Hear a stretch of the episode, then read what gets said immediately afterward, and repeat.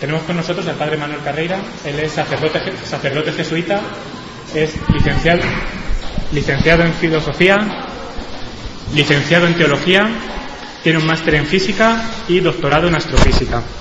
Durante 72 años dio clases de metafísica de la, materia, de la materia durante, un semestre, durante un semestre. El resto del año, física y astronomía en Estados Unidos, en Washington y Cleveland. Durante 15 años fue miembro de la Junta Directiva del Observatorio Vaticano y parte del grupo de profesores de 12 cursos de verano en Castel Gandolfo. Uno de ellos fue un curso de astronomía a muchos obispos. Ha dado unas 1.500 conferencias sobre ciencia, filosofía, teología e interdisciplinares. Y como muestra, este año ha participado en tres congresos en España, con temas interdisciplinares, otro de teología en Estados Unidos, 20 conferencias en Colombia, en las tres ciudades más importantes, y otra en el Ateneo Pontificio en Roma. Y dentro de poco va a ir a Cuba a dar otra conferencia. Bien, vamos a tener una brevísima introducción para que luego, con ayuda de imágenes, veamos qué se puede decir acerca del origen y evolución de la vida. Primeramente, quiero recordar a todos que el criterio que hoy utilizamos para decir que un trabajo o un estudio es científico, en el sentido técnico en que se distinguen las ciencias de las humanidades, es que la ciencia solo habla de aquello que puede comprobarse experimentalmente. Al menos en principio, aunque uno no tenga el dinero o la tecnología adecuada, pero al menos en principio aquello que se afirma como científico tiene que ser posible comprobarlo experimentalmente. Y todo experimento da lugar a alguna medida. Y entonces se utiliza el formalismo matemático para utilizar esas medidas como base para predecir el desarrollo de la actividad de la materia. La ciencia solo habla de lo que la materia hace. Esto quiere decir incluso que se define a la materia por sus operaciones.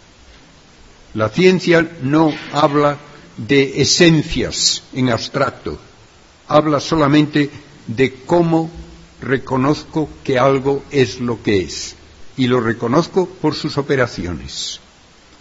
Con una frase muy popular y hasta si, si queréis chistosa, dicen en Estados Unidos, si yo veo algo blanco que tiene la forma de un pato, que se menea como un pato y que grazna como un pato, es un pato.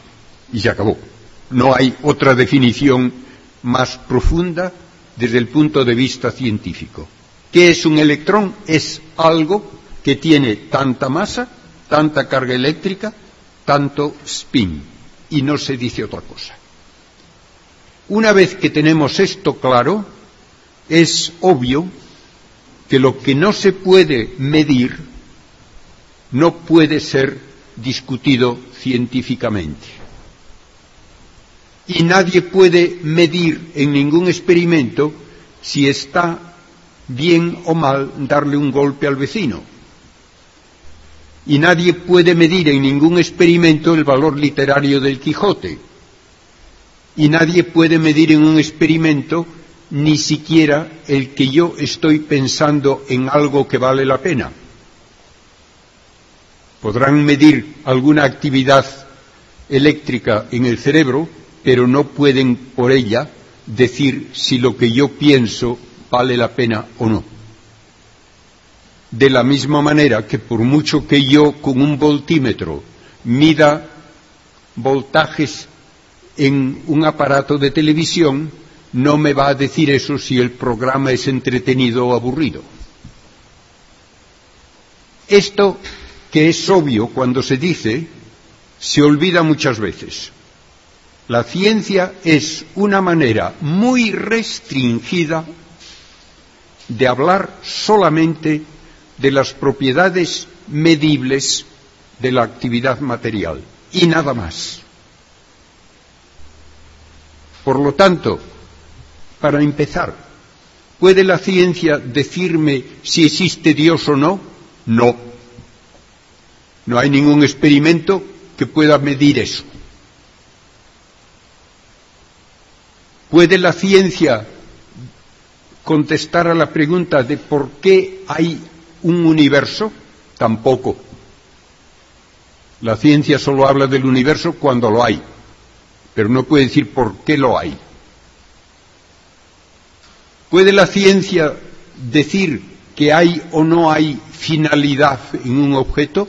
Tampoco. Yo le doy a un científico este vaso y por más que lo mida hasta el último átomo nunca puede demostrar que está hecho para beber. Puede estar hecho para decorar, puede estar hecho para sostener unos lápices o unas flores o para entretenerme yo haciéndolo. La finalidad no puede demostrarse jamás por el método científico y por lo tanto tampoco puede negarse por el método científico. Es una pregunta que cae totalmente fuera del ámbito de la metodología científica.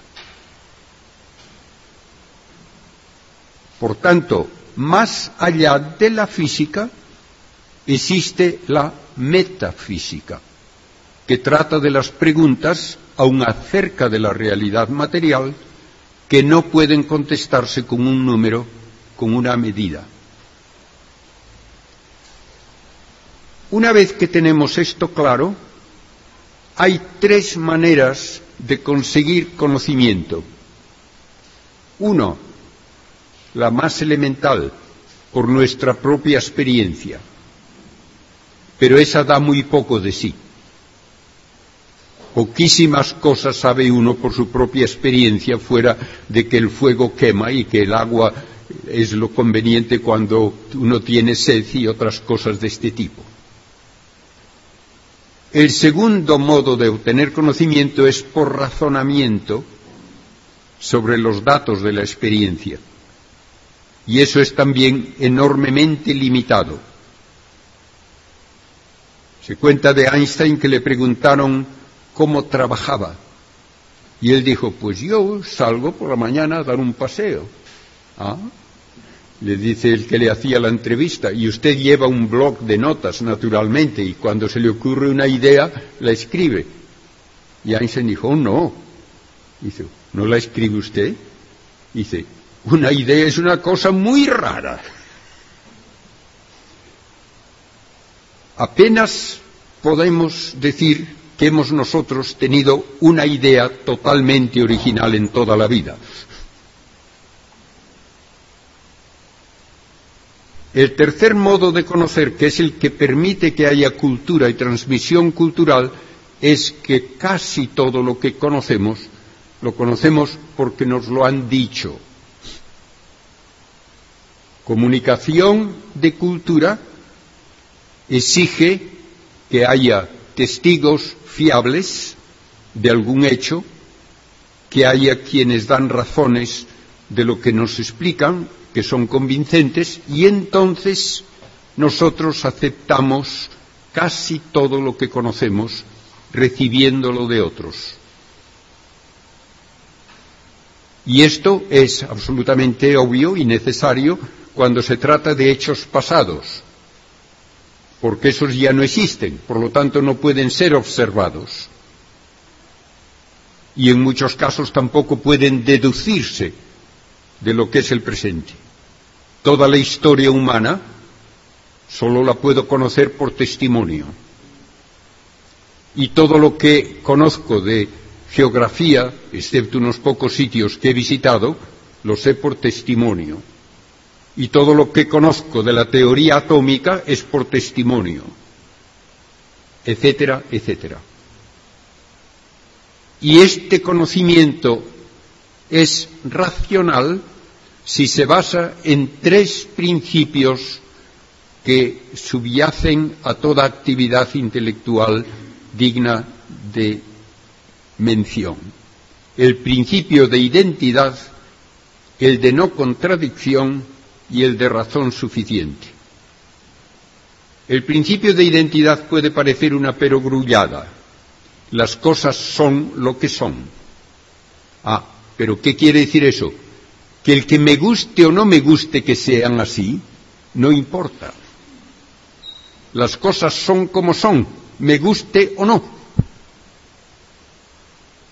Y porque son lo que son, hacen lo que hacen. Y por eso es posible una ciencia universal. Y por eso no hay una física distinta para un chino y para un alemán y para un español y para un americano. Las cosas hacen lo que hacen independientemente de que yo quiera o no, de mi cultura, de mis prejuicios, de lo que me dé la gana. Y por eso sé que si un electrón actúa de esta manera aquí, actuará de la misma manera en las mismas condiciones en cualquier laboratorio del mundo y en cualquier lugar del universo. Y por eso puedo hacer afirmaciones científicas de valor universal. Y el comportamiento de la materia comprobado de esta forma y enunciado como un modo constante y universal de, de proceder es lo que llamamos una ley de la naturaleza, que no es una norma impuesta por nadie, sino que es la constatación de lo que la naturaleza de hecho hace. En tales circunstancias hace esto, me guste o no, en cualquier lugar. El segundo principio, el de no contradicción, es la base de toda la racionalidad. No se puede decir que da igual contestar sí que no ante la misma pregunta desde el mismo punto de vista. No hay relativismo. Las cosas son como son, una vez más, me guste o no. Y esto hay que aplicarlo en todos los campos. El relativismo es una estupidez irracional. No hay diversas verdades para diversos señores. Habrá diversas opiniones, pero la verdad es el describir las cosas como de hecho son. Esa es la verdad. Y esto vale en ciencia y en todo lo demás. Finalmente, y con esto termino la introducción, el tercer principio, el de razón suficiente, exige, para hacer ciencia y para pensar racionalmente, que se dé una explicación por un algo que tiene conexión lógica con lo que yo quiero explicar. Si yo digo, ¿por qué hace hoy sol? Ah, porque es viernes. Pues eso no vale. ¿Por qué brillan las estrellas? Porque están hechas de una cosa brillante, magnífico. No he dicho nada. Hay que dar una razón suficiente. Y jamás se acepta como razón el contestar porque sí. Eso no basta ni para un niño de cuatro años. Por desgracia, hoy está muy de moda el contestar porque sí, disfrazando esa tontería pueril de una especie de aura aceptable cuando se dice por azar. Ah, por azar. Y dígame, ¿qué es el azar? ¿Es una fuerza física? No. ¿Se puede medir en un experimento con un voltímetro, con algo? No. ¿Qué es el azar entonces? Un porque sí disfrazado, pero nada más. El azar lo único que hace es constatar que no hay relación alguna entre las dos cosas que yo quiero relacionar. Nada más.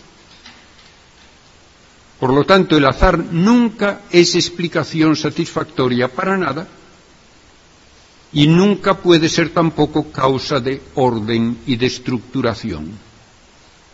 El azar es simplemente la constatación de ausencia de relaciones causales entre las cosas que estoy considerando al mismo tiempo. Lo único que se puede decir a veces relacionado con el azar es si hay mucha probabilidad o poca de que ocurra algo. Pero el que haya la probabilidad tampoco me asegura que va a ocurrir. Que hay gente que piensa si la probabilidad es que ocurra una cosa en mil ensayos, entonces como ya he hecho mil, ahora tiene que ocurrir. Ah, no, señor.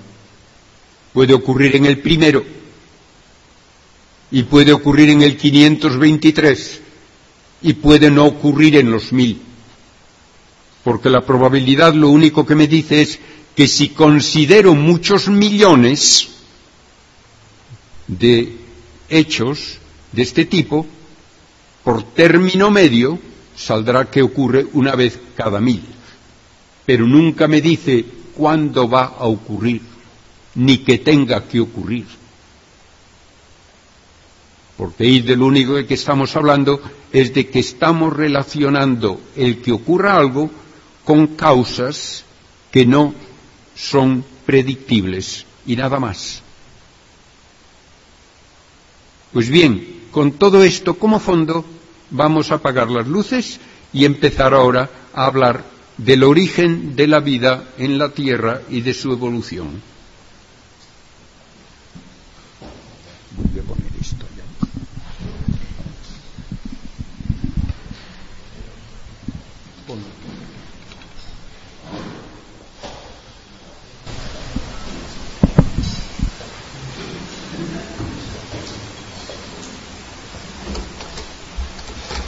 Hablar del origen y cuna de la vida, lo tenemos que hacer con un único hecho.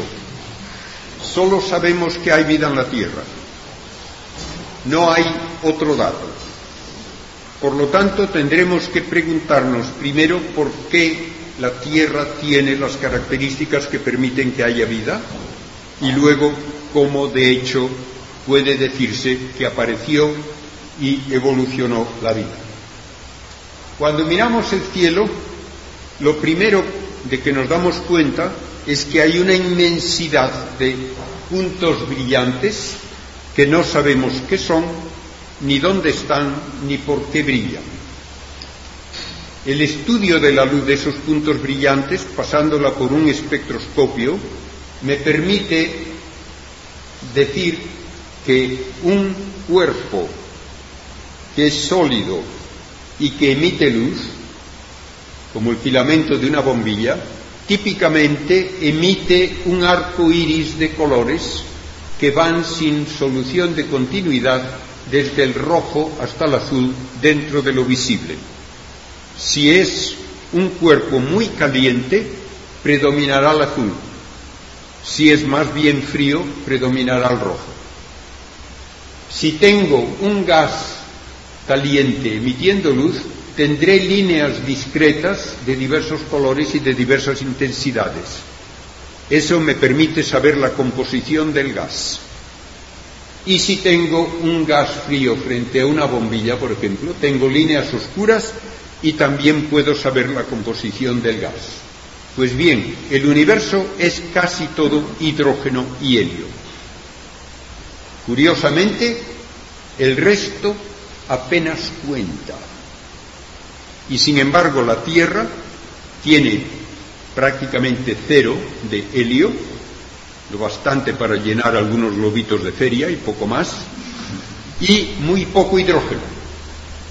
Puede parecer que hay mucho en el agua del mar, pero si yo tengo aquí un globo terráqueo de 30 centímetros de diámetro, el mar es solamente la capa de barniz y si pesa ese globo cuatro kilos, lo que pesa la atmósfera y el mar es un gramo. De modo que la Tierra es definitivamente un lugar del universo atípico. Lo típico del universo es ser gas, hidrógeno y helio. Todo esto nos dice la ciencia moderna, después de una serie de experimentos indudables, tiene una razón de ser.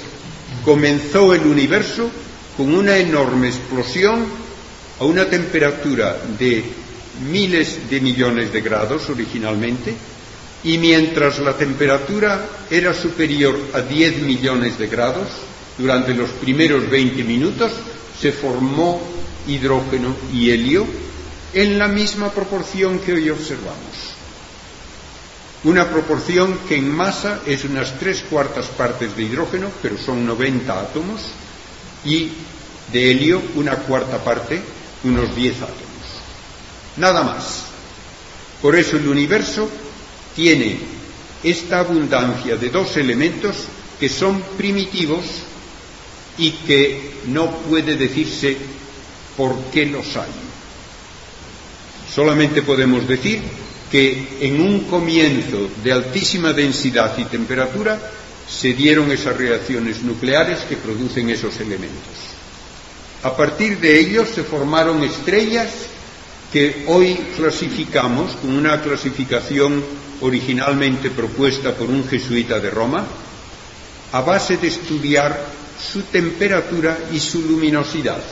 Y hay estrellas gigantes azules que pueden tener hasta un millón de veces el, el brillo del Sol, estrellas rojas o rojizas que también pueden ser de ese tipo de brillo, y estrellas de un brillo mínimo, una millonésima parte del Sol, de color rojizo, de temperatura muy baja. El Sol es una estrella mayor que el 90% de todas las que hay, con una temperatura superficial del orden de unos 6.000 grados. En las estrellas se dan reacciones nucleares. Durante el 90% de su existencia, una estrella produce energía combinando protones para dar lugar a deuterio, hidrógeno pesado, luego a helio ligero, finalmente a helio normal, y en todos esos procesos se produce energía. El Sol gasta cada segundo 800 millones de toneladas de hidrógeno para producir helio y para producir esa energía. En una estrella como el Sol puede darse luego a una temperatura de 100 millones de grados la síntesis del carbono a partir de helio y la del oxígeno a partir de carbono y helio.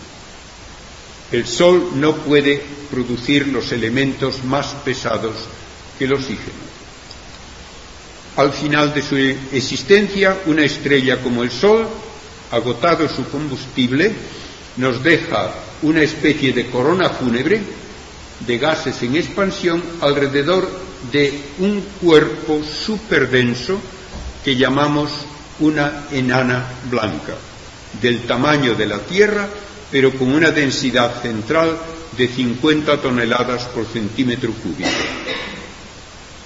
Para los demás elementos más pesados que el oxígeno, hacen falta estrellas mucho mayores que el Sol, que llegan a los 3.000 millones de grados en el centro y sintetizan los elementos hasta el hierro.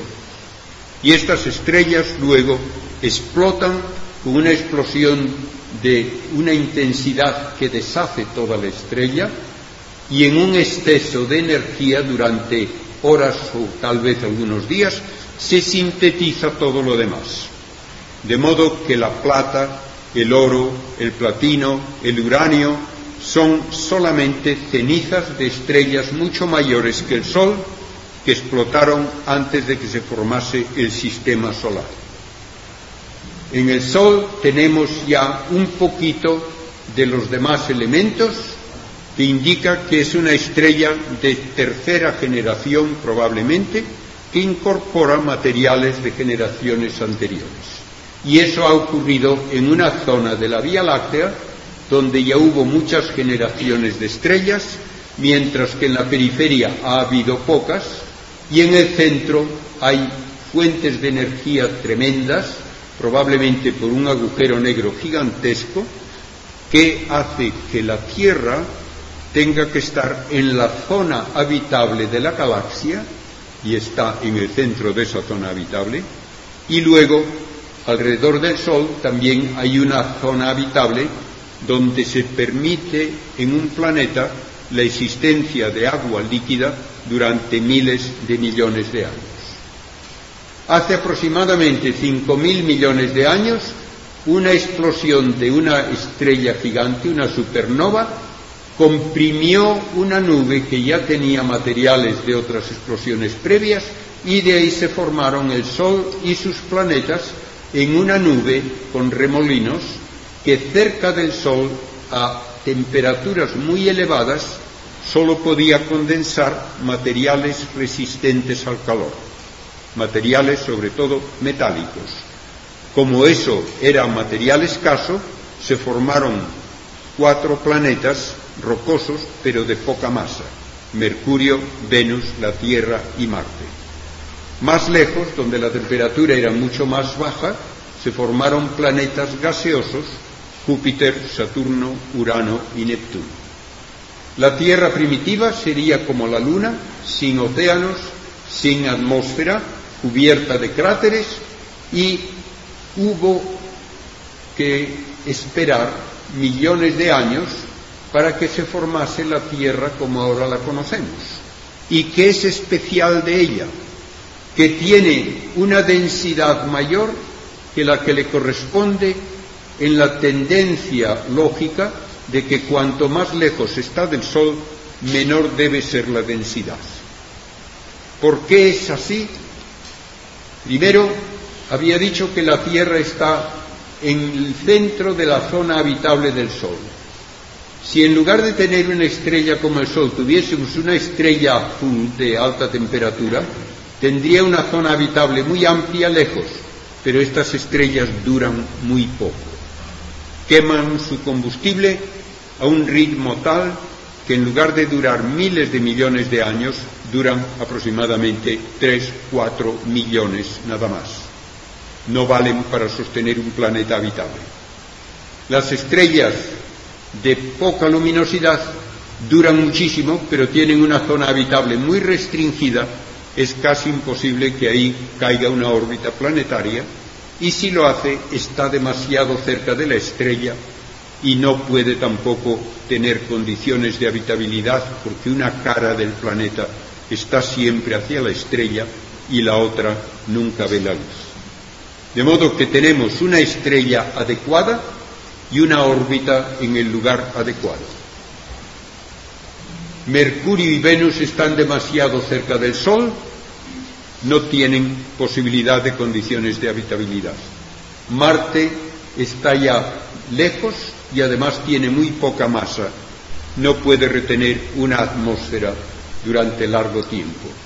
Y en el caso de la Tierra hubo un choque totalmente imprevisible de un planeta mayor que Marte, que ya tenía un núcleo de hierro, contra la Tierra que tenía también núcleo de hierro, y el choque que no fue de centro a centro, sino de lado, mezcló capas rocosas de ambas para que saltasen al espacio mezcladas esas rocas y de eso se formó la Luna.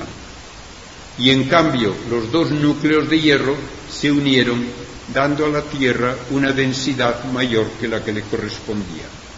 Y así la Tierra tiene este gran satélite, la Luna. Mercurio y Venus no tienen satélites, Marte realmente tampoco. Tiene dos peñascos del tamaño de una montaña, de unos 20 kilómetros de diámetro, que son efímeros, no llevan ahí mucho tiempo y no van a durar mucho. Pues bien, porque la Tierra tuvo este mm, impacto que añadió masa, la masa de la Tierra es como la de Venus, Marte, Mercurio y la Luna juntos. Y tiene además agua porque le cayeron millones de cometas que son témpanos de hielo y todavía existen a miles de millones en las partes periféricas del sistema solar. Cada cometa tiene un núcleo de unos 15 a 20 kilómetros que es un témpano de hielo sucio. El agua de la Tierra pues nos viene también del espacio. Y el núcleo enorme de hierro que tiene ahora la Tierra que pesa una tercera parte de la masa terrestre y tiene la mitad del diámetro de todo el globo, está a unos 4.000 grados de temperatura, causa que la roca inmediatamente en contacto esté en estado pastoso y hay corrientes de roca caliente que van a chocar contra la corteza, la rompen y la mueven, dando lugar a la formación de volcanes, montañas, terremotos y así se renueva constantemente la corteza terrestre y la atmósfera. Esto no ha ocurrido ni en Mercurio, ni en Venus, ni en la Luna, ni en Marte. El núcleo de hierro, que es líquido en su parte externa, al girar produce un campo magnético, que tampoco lo tienen comparable ni Mercurio, ni Venus, ni la Luna, ni Marte. Este campo magnético canaliza partículas del espacio, rayos cósmicos, sobre todo los que nos vienen de fulguraciones solares. Estas fulguraciones esterilizarían los continentes, pero gracias al campo magnético lo que hacen es ir hacia los polos magnéticos y producir auroras boreales y australes. Así la Tierra termina siendo la joya azul del sistema solar, el único lugar conocido donde hay durante miles de millones de años agua líquida y también sólida y gas. Ahora hablemos de cómo se construye un ser vivo. Primeramente, ¿qué es un ser vivo? Es una estructura material que se autoconstruye y que es capaz de actividad obteniendo material de construcción y de reparación y fuentes de energía de su entorno. Y esa reacción con el entorno, esa interacción, tiende a conservar esa estructura viviente, no la destruye. Pues bien, aun el ser viviente que hoy podemos ver a simple vista, que nos parece más sencillo, una medusa que no tiene esqueleto, es ya increíblemente compleja. No puede darse la vida en el estado sólido, porque un sólido no puede incorporar materiales del exterior sin destruirse. Un cristal, por ejemplo, de sal, puede reaccionar con el entorno húmedo y caliente, pero se deshace. El ser viviente no puede tener esa reacción destructiva. Un cristal puede crecer por superposición de capas, pero no puede introducir nueva materia dentro del cristal. Por tanto, la vida no puede basarse en el estado sólido. Aunque haya cosas muy bonitas como un cristal de nieve, no puede ser viviente porque cualquier interacción lo deshace. La mayor parte del universo es gas y el gas tampoco puede ser viviente porque un gas perfecto en física se define diciendo que no tiene estructura alguna. El gas solamente tiene moléculas moviéndose y chocando unas con otras sin formar ninguna estructura. Tampoco puede haber vida basada en pura energía, por más que lo pongan en películas de ciencia ficción.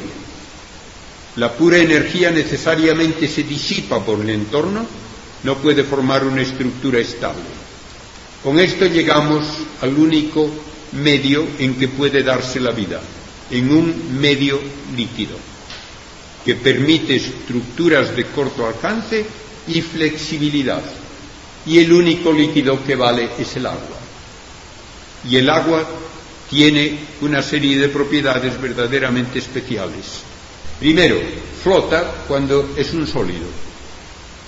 De modo que el agua que se va contrayendo cuando la enfrío desde 100 grados hasta 4, a partir de 4 se expande en lugar de contraerse.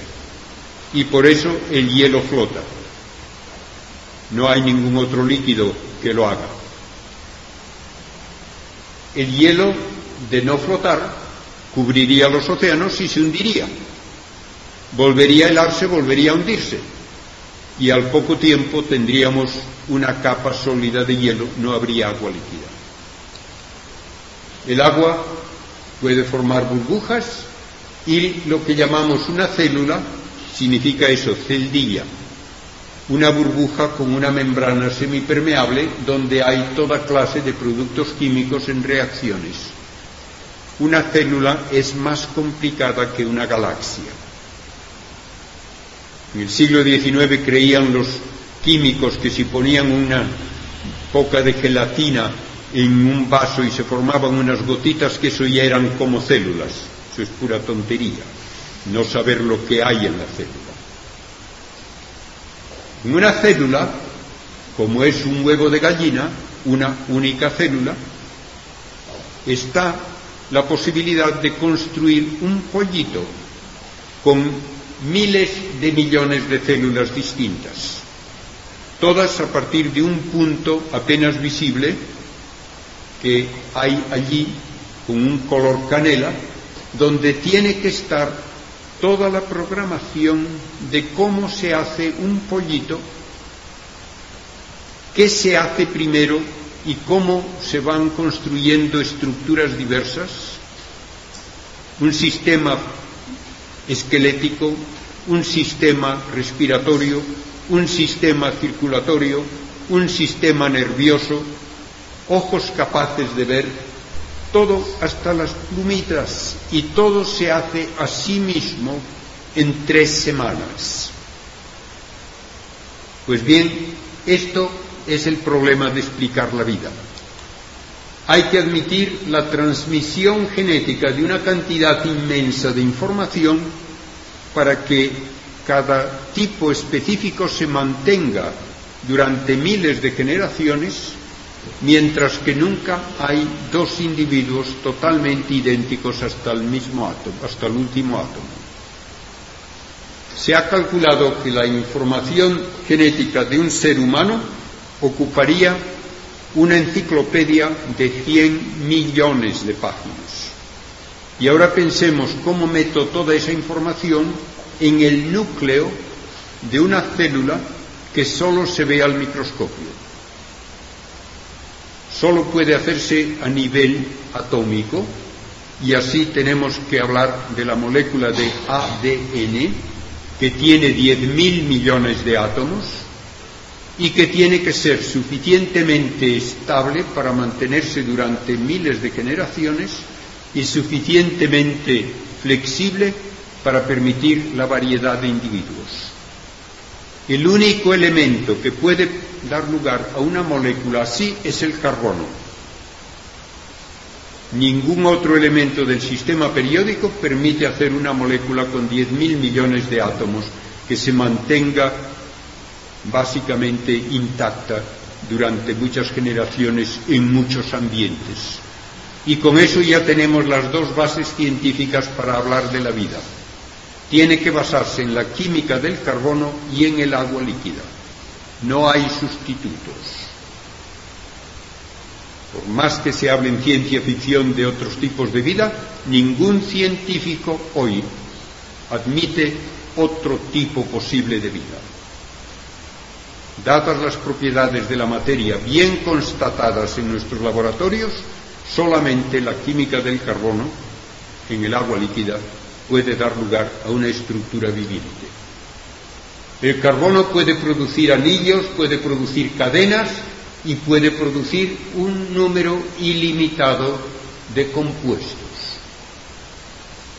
El silicio, que es el que más se aproxima, tiene la capacidad de hacer bastantes cosas, pero se rompen espontáneamente las moléculas de tamaño superior a un límite muy por debajo de lo que exige el ADN.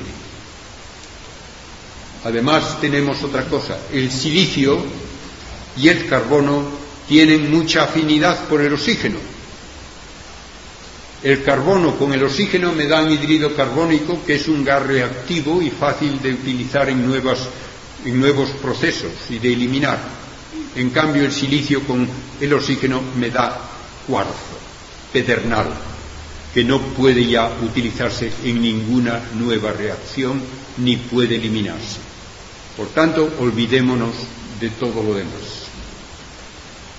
Hacia 1955 se hizo un experimento en Chicago muy famoso. Se mezclaron moléculas de las que podrían existir en la atmósfera primitiva de la Tierra, se las sometieron a chispas eléctricas en un ambiente sobresaturado de vapor de agua y después de una serie de horas y días de este tipo de experimento, se analizó una especie de brea que se encontró en esa agua caliente. Tenía aminoácidos, azúcares y ácidos grasos. De modo que los ladrillos necesarios para formar un ser vivo pueden espontáneamente formarse por procesos no vivientes como en una atmósfera primitiva bajo la acción de chispas eléctricas. Entonces se da el paso de decir que si esto ocurrió y ocurre al parecer en el espacio, porque meteoritos tienen gotitas de material que llamamos de química del carbono, todo ello podría llevar por sucesivos modos de producir moléculas complejas a que en algún tipo de charca primitiva se formasen las moléculas necesarias para que haya un ser viviente. De modo que la hipótesis es que en una charca primitiva, donde hay todos los materiales necesarios para un ser viviente, espontáneamente aparece la primera célula viviente. Esto suena muy bonito, excepto que nadie ha logrado poner eso en un experimento y que le salga un ser viviente. Y que algunos dicen, pero es que claro, tal vez no sabemos si hemos puesto allí todos los materiales necesarios. Y digo, pues yo le doy una solución muy, muy fácil. Coja usted un huevo de gallina, cásquelo, póngale una batidora y en ese líquido tiene usted todos los materiales necesarios para hacer miles de millones de células que forman un pollito. Pues ahora eche ese líquido en una charca de agua esterilizada y siéntese a esperar. No hay absolutamente ninguna explicación plausible de cómo se da el paso de vida o de no vida a vida. Un científico inglés de prestigio, Sir Fred Hoyle, decía que hablar que la célula aparece espontáneamente por azar es la teoría de la chatarrería y el huracán. Tienen ustedes una chatarrería con un campo grande lleno de hojalatas, de trozos de aluminio, de tornillos, de maderas y de plásticos. Viene un huracán, revuelve todo aquello y les deja un jumbo listo para volar. Pues seguro. Para que se den cuenta de lo que estoy hablando, que no es simplemente palabrería, físicos han hecho los cálculos de probabilidad. ¿Qué probabilidad hay de que por azar se forme una molécula de ADN? Para ponerlo en una forma imaginable, los números muy grandes los expresamos en potencias de 10. 10 elevado a 12 significa un billón. 10 elevado a 50 es un número inmenso que es un 1 seguido de 50 ceros. Pues bien, el número de partículas atómicas que se calcula existen en el universo observable es 10 elevado a 90, un 1 seguido de 90 ceros. ¿Qué probabilidad hay de que se forme una molécula de ADN por azar? Una probabilidad en un número que es el 1 seguido de 125 ceros. O sea, un billón de billones de veces más que todas las partículas atómicas que hay en el universo. Y si se calcula qué probabilidad hay de que por azar se forme el genoma humano, tenemos ya que olvidarnos ni de poner un nombre al número. Un uno seguido de 12 millones de ceros. Esa es la probabilidad que los cálculos matemáticos nos dan. Por tanto, decir que la vida aparece espontáneamente, porque sí, por azar, es no decir nada. La vida apareció, pero no sabemos cómo. Bien, ¿cuándo apareció? Hace aproximadamente 3.700 millones de años. En capas sedimentarias hay una abundancia de carbono que se atribuye a seres vivientes.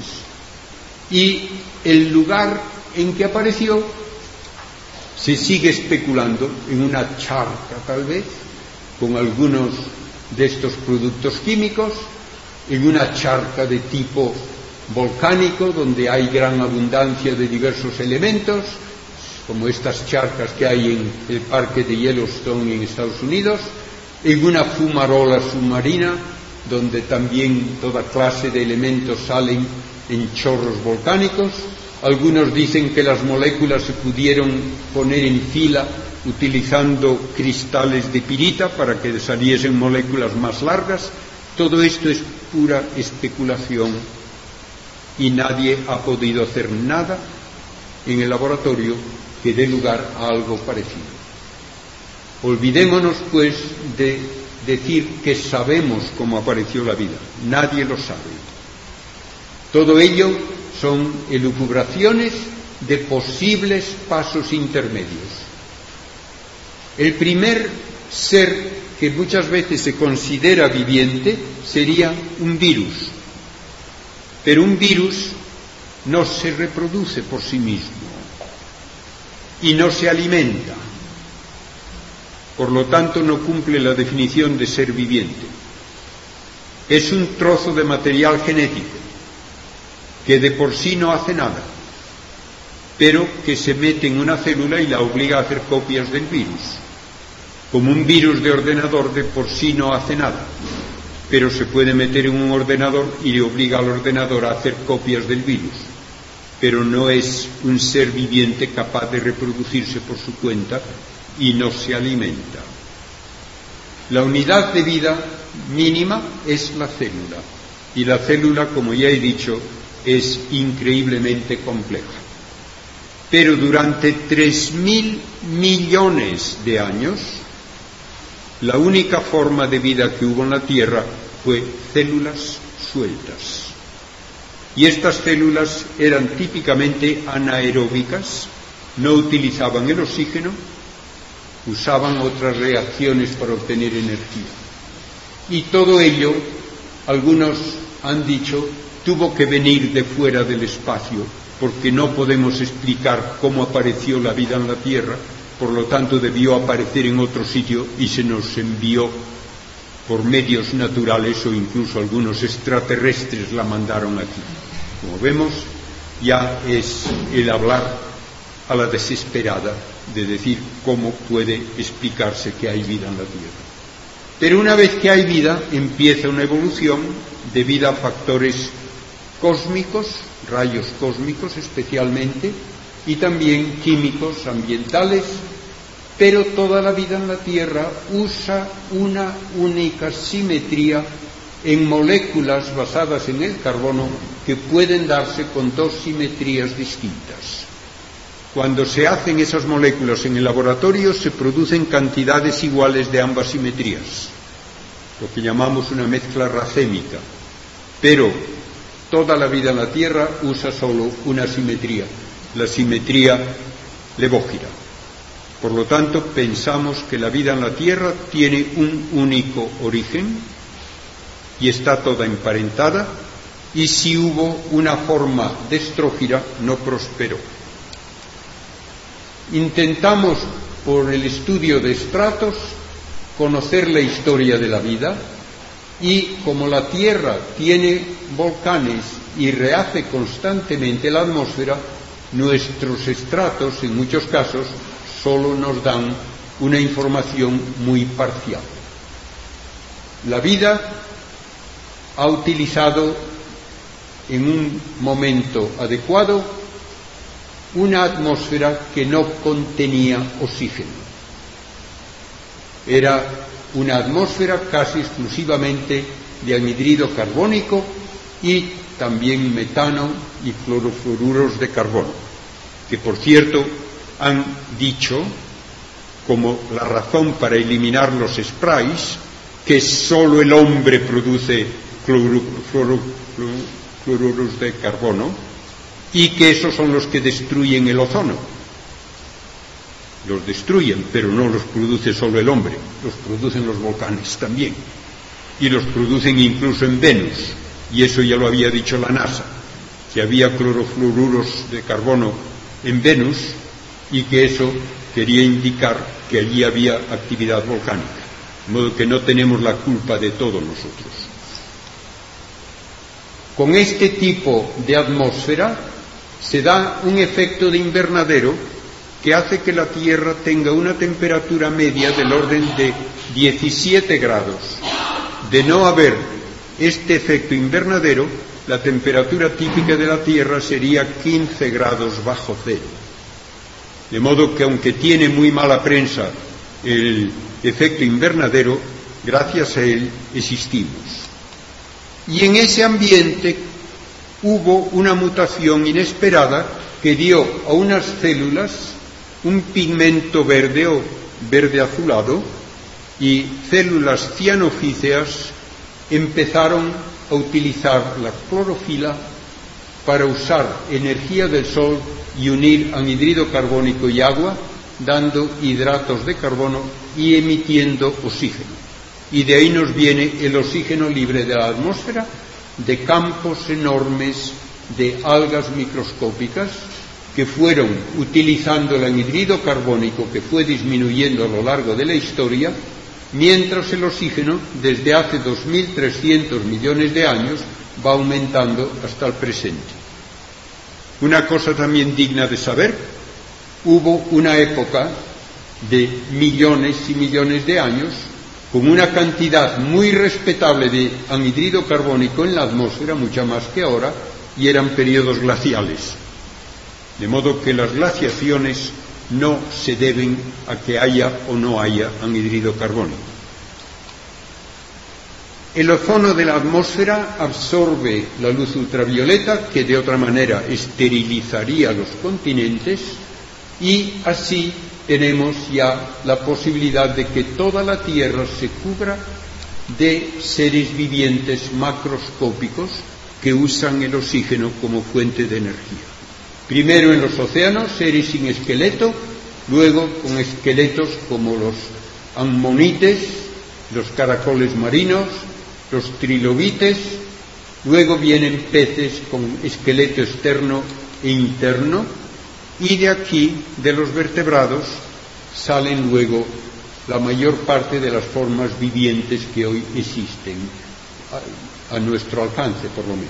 Hay peces siguen evolucionando los invertebrados, porque muchas veces se dice que la evolución es porque las formas anteriores son inferiores y desaparecen, no desaparecen. La mayor parte de la vida en la Tierra hoy sigue siendo microbios y siguen existiendo los seres sin esqueleto. Y el pulpo tiene más cerebro y aprende trucos mejor que un perro y tiene ojos más perfectos que el ojo humano, de modo que de primitivo no tiene nada. Pero aparecen luego los anfibios y de los anfibios se dan cosas tan curiosas como uno que tiene lentes bifocales y ve perfectamente por encima y por debajo del agua al mismo tiempo. Luego tenemos reptiles que dan lugar a los grandes dinosaurios que fueron los reyes de la tierra durante 150 millones de años. Que hoy hablar de alguien que es un dinosaurio es que es tan anticuado que no puede sobrevivir. sobrevivían perfectamente. 150 millones de años dominaron la Tierra. Pero, ¿por qué desaparecieron? Porque les cayó encima un peñasco de unos 10 kilómetros de diámetro que pegó en la península del Yucatán y causó una nube de polvo y humo que oscureció toda la Tierra. Todavía queda allí los restos bajo tierra y bajo el Caribe de algún cráter de 120 kilómetros de diámetro. Allí hay también trozos de cuarzo que muestran con luz polarizada que han sufrido un impacto enorme que los comprimió. Y se encuentra una capa de iridio abundante, a pesar de que el iridio, que es de la familia del platino, es muy escaso en la Tierra, pero se encuentra con cierta abundancia en muchos meteoritos. Bien, tenemos un invierno en que desaparece la luz del sol y se mueren la mayor parte de las plantas y de los animales que las comían y de los que se comían a los herbívoros y el resultado es que tenemos la última gran extinción de cinco que hubo a lo largo de la historia y sin estas extinciones la vida no hubiese llegado a donde ha llegado. Extinciones que son totalmente imprevisibles y el 90% de los seres vivientes que ha habido en la Tierra han desaparecido. De modo que estamos ahora pensando que somos culpables de que desaparezcan algunas especies. Ha desaparecido ya el 90% de todos los seres que ha habido en la historia de la Tierra. Gracias a esto tenemos ahora una variedad que permite que el hombre sea el que domina la Tierra. Han desaparecido los monstruos. Y el hombre puede dominar a los que quedan de esos grandes reptiles el más visible, un cocodrilo. Quedan también las aves, que probablemente son descendientes de unos pequeños dinosaurios con plumas. Y la delicadeza de una ave no nos parece recordar para nada un dinosaurio, pero anatómicamente sí se parece. Vienen luego los mamíferos, incluyendo los primates, y hace tres millones y medio de años un primate que caminaba sobre dos patas dejó sus huellas en el centro de África. Aparece entonces el hombre, el de Neandertal, que tenía más cerebro que nosotros y que tejía ya el lino. Y el hombre tiene cerebro abundante. ¿Por qué? Dice, porque tenemos el cerebro en lo alto de un vástago vertical, mientras que los monos lo comprimen con una columna dorsal inclinada. Pues podría haberse desarrollado por ahí, ¿verdad? Y hay unos animales con un tallo vertical que no tienen mucho cerebro. Y hay otros que tienen más cerebro que el hombre, como el delfín, y no se distinguen por sus actividades científicas. De modo que todo esto en muchos casos es hablar por hablar. El hombre logra imponerse aun a los animales más verdaderamente temibles y el hombre muestra que le interesa algo nuevo que no vale para nada para la supervivencia. El arte, cuidar de los enfermos, enterrar a los muertos. Esto no se puede atribuir a ninguna de las cuatro fuerzas de la materia, por lo tanto hay que decir que en el hombre hay una nueva realidad no material y el hombre domina a la naturaleza porque piensa. ¿Y qué nos hace humanos? Pues no es la cantidad de cerebro, ni es el genoma. El genoma coincide en un 98% con el del gorila y un poco más todavía con el chimpancé. Pero solo el hombre piensa y tiene personalidad distinta, aunque tenga exactamente el mismo genoma, como en el caso de personas gemelas univitelinas. Y así, esto es simplemente la cuestión de que hay muchas neuronas y se envían corrientes. No, eso no vale. El hombre no es simplemente un circuito electrónico. Y aunque hubiese esta comparación, ¿de qué vale un circuito electrónico acabado de hacer? De nada. Alguien tiene que hacer un programa y meterlo en un ordenador para que el ordenador valga para algo. Las corrientes eléctricas son como las manchas de tinta en el papel, maneras de controlar información, pero no producen el contenido de información. Y así, para explicar que haya inteligencia, que haya deseo de saber y de conocer, no basta hablar de física y de química. El hombre es consciente de sí mismo, consciente de que conoce y de su deseo de conocer. Y puede pensar matemáticamente y puede preocuparse por resolver una ecuación que no vale absolutamente para nada, como esta ecuación de Fermat que dio que hacer a los mejores matemáticos durante 200 años. No la voy a explicar porque no tengo tiempo.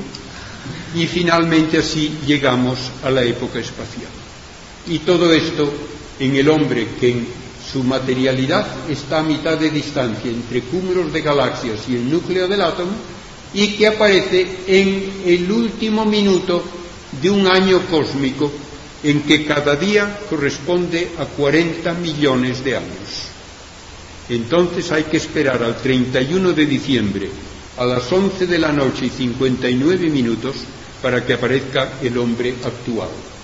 Por azar el azar no explica nada. ¿Por brujería?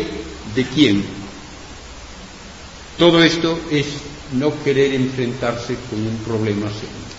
Lo importante es lo que se dijo cuando se inauguró el telescopio de Monte Palomar. Si el universo que nos da la ciencia es verdaderamente maravilloso, más maravilloso es el poder de la mente humana que ha podido descubrir tantas maravillas. Con esto me despido porque tengo que ir al tren para regresar a Madrid. Gracias a todos.